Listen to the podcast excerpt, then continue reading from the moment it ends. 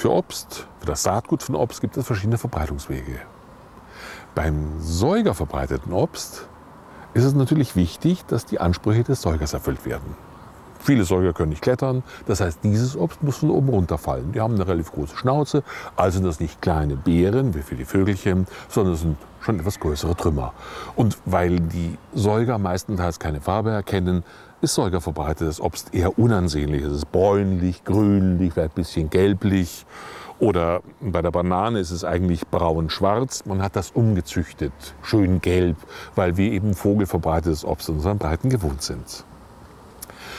Säugerverbreitetes Obst gibt es vor allem in den Tropen. Einfach deshalb, weil es dort keinen Winter gibt. Das heißt, hier kann sich eine stabile Beziehung zwischen der Pflanze und dem Tier ausbilden und das Tier kann das ganze Jahr über mit Futter versorgt werden.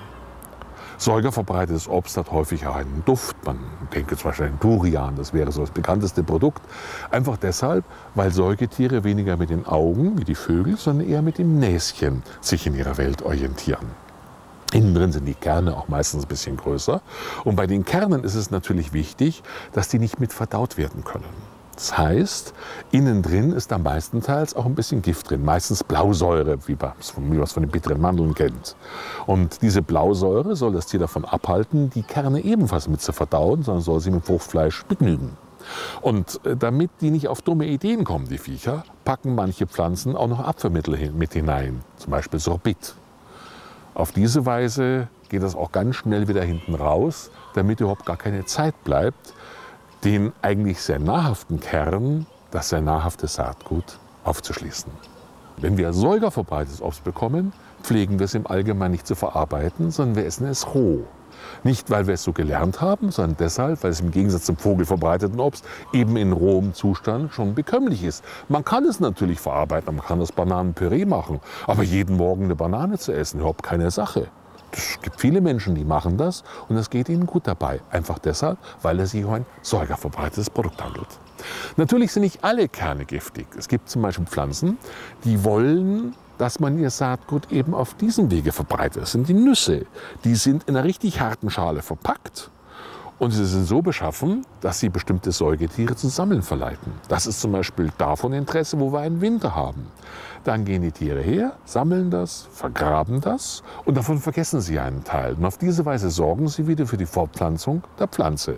Und selber haben sie dann über den Winter was zu fressen. Aber der Winter ist karg. Das sind nur ganz wenige Tiere, die sich eben auf diese Nüsse spezialisiert haben.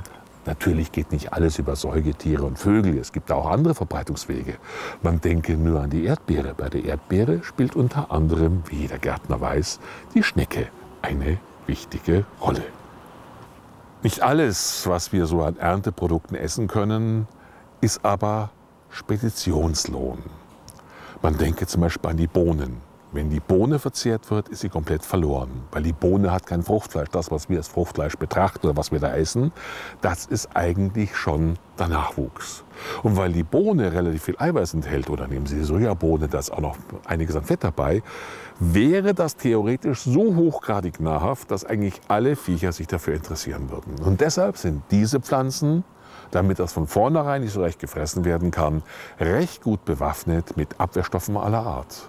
Und das ist der Grund wiederum, warum wir Bohnen eben lange kochen und je länger sie gekocht werden, umso besser werden sie. Das heißt, unsere Art und Weise, wie wir Lebensmittel zubereiten, wie wir uns letztendlich ernähren, hängt von den biologischen Gegebenheiten und letztlich von der Bekömmlichkeit der jeweiligen Speise und der Zubereitung ab. Und dabei spielt es eben eine große Rolle, wofür dieses Produkt von der Natur eigentlich gedacht ist. Soweit ein kleines Kapitelchen Ernährungsbiologie.